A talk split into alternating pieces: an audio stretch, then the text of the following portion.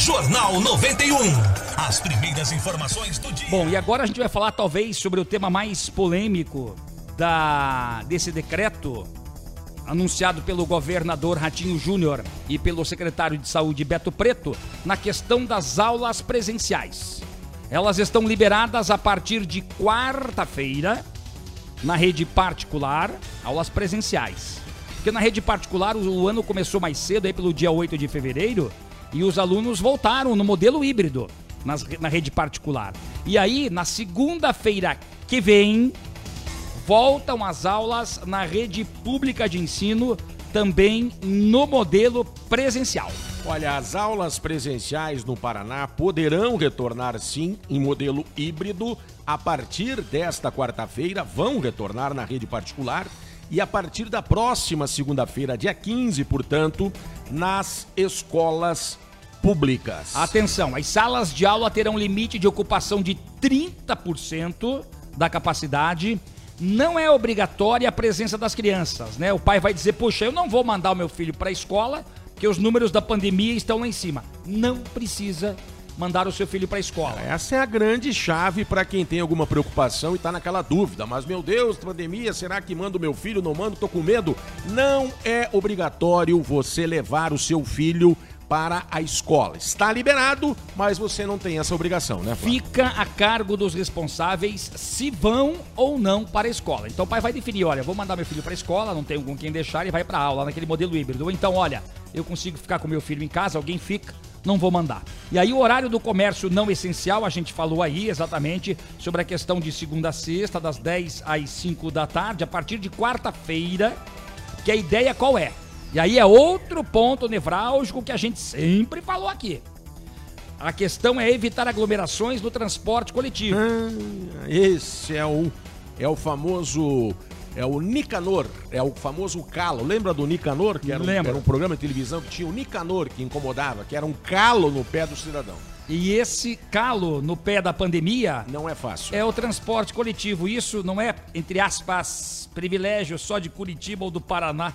É do Brasil todo. Então a ideia é aumentar a fiscalização no transporte coletivo, segundo o governador, para evitar esse tipo de aglomeração. Agora a gente sabe por quê. Porque a gente recebe todos os dias, olha aqui, ó, todos os dias. Se fizer uma enquete agora, se a gente fizer uma enquete agora, é, perguntando para os nossos ouvintes, o cara que está no terminal, você que está dentro dos ônibus, se os ônibus estão lotados ou não. Terminais ou no próprio transporte coletivo, você que faz parte aí do Jornal 91, você que está no transporte coletivo nesse momento. Se a gente perguntar, eu tenho certeza que vai ter gente que vai falar a respeito do transporte coletivo e não tenho dúvida que vão falar que o transporte está lotado. Por isso, é claro que a fiscalização é importante por parte do governador, por parte do governo do estado, as autoridades, sei lá, a Secretaria de Segurança Pública, a Comec, todos têm que fiscalizar isso, a própria prefeitura.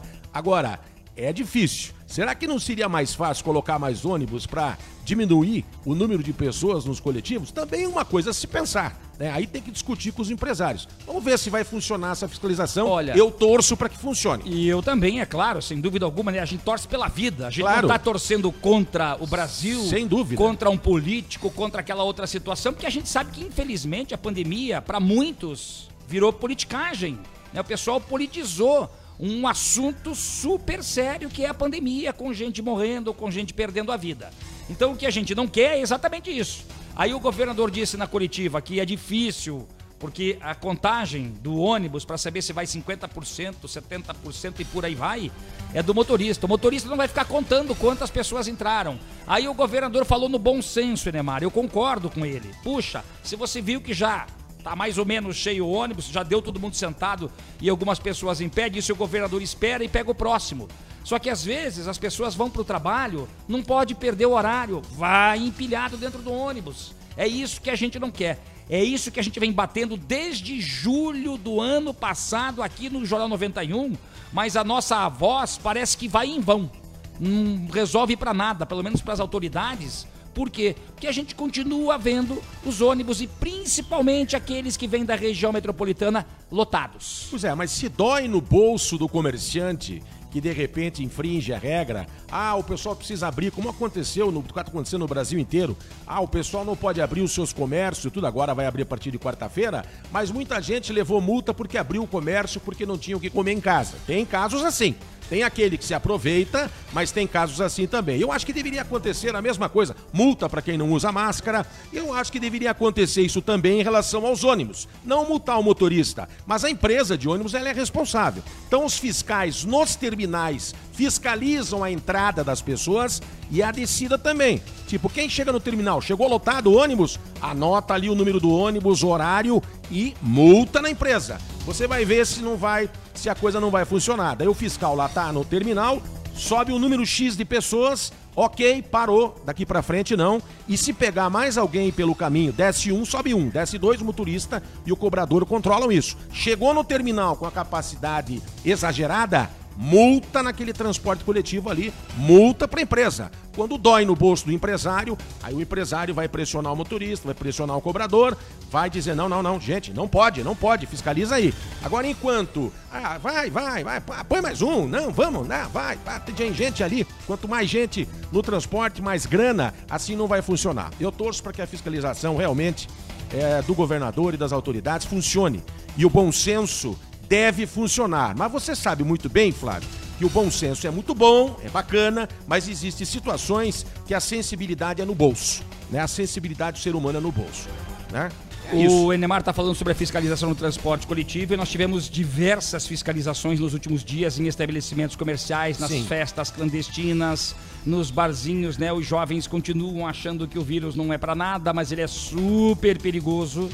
Nós tivemos aí, inclusive, a morte de um humorista que trabalhava no SBT, não vou lembrar o nome dele agora, mas daqui a pouco a gente pode trazer. Ele tinha 39 anos, não tinha comorbidades, não tinha nada. Né? Esse vírus é super agressivo e essa variante, essa mutação dele é mais agressiva ainda. Né? Então, muito cuidado. Aqueles, é, aquelas orientações básicas, elas continuam valendo. Máscara, álcool em gel, distanciamento. Nós tivemos aí no Paraná nos últimos dias quase 5 mil estabelecimentos fiscalizados. Veja só, gente. E aqui para Curitiba, a gente não tem ainda né, o, o resultado, mas muita fiscalização foi feita ontem aqui para a capital do estado. Eventualmente ainda no Jornal 91 a gente vai trazer aí as informações para você que acompanha o J, o J91. São 7 horas 31 minutos agora em Curitiba. Kleber Lopes, o Marquinhos Souto está me ajudando Kleber aqui. Lopes, é o nome do humorista com 39 anos. Então veja que esse vírus é super agressivo.